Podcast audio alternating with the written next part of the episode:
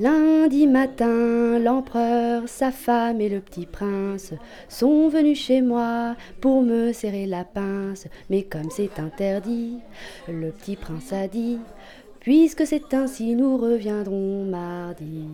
Mardi matin, l'empereur, sa femme et le petit prince sont revenus me voir pour me serrer la pince. Et comme je répétais, coude à coude s'il vous plaît, ils ont décidé de rester confinés. Dès le lendemain, l'empereur, sa femme et le petit prince sont restés chez eux et quelques part en province. Ils se sont ennuyés, Oh, tous les trois isolés et ne peuvent plus se voir ni s'encadrer.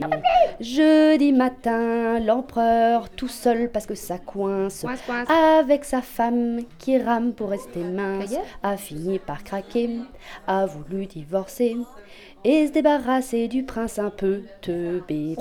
Vendredi matin, la femme qui sue pour rester mince, devant des tutos De de yoga. yoga, de cagouins, a fini par craquer, triste et tout Et a déclaré j'en vois tout balader.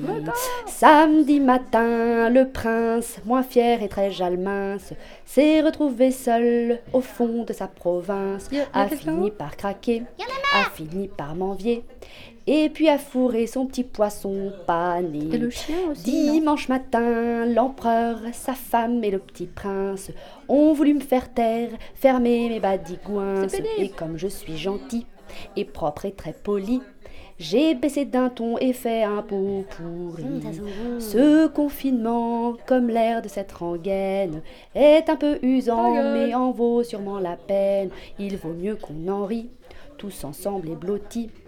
Et en attendant la liberté, chérie. T'es malade? J'ai du gel hydroalcoolique si tu veux. hein.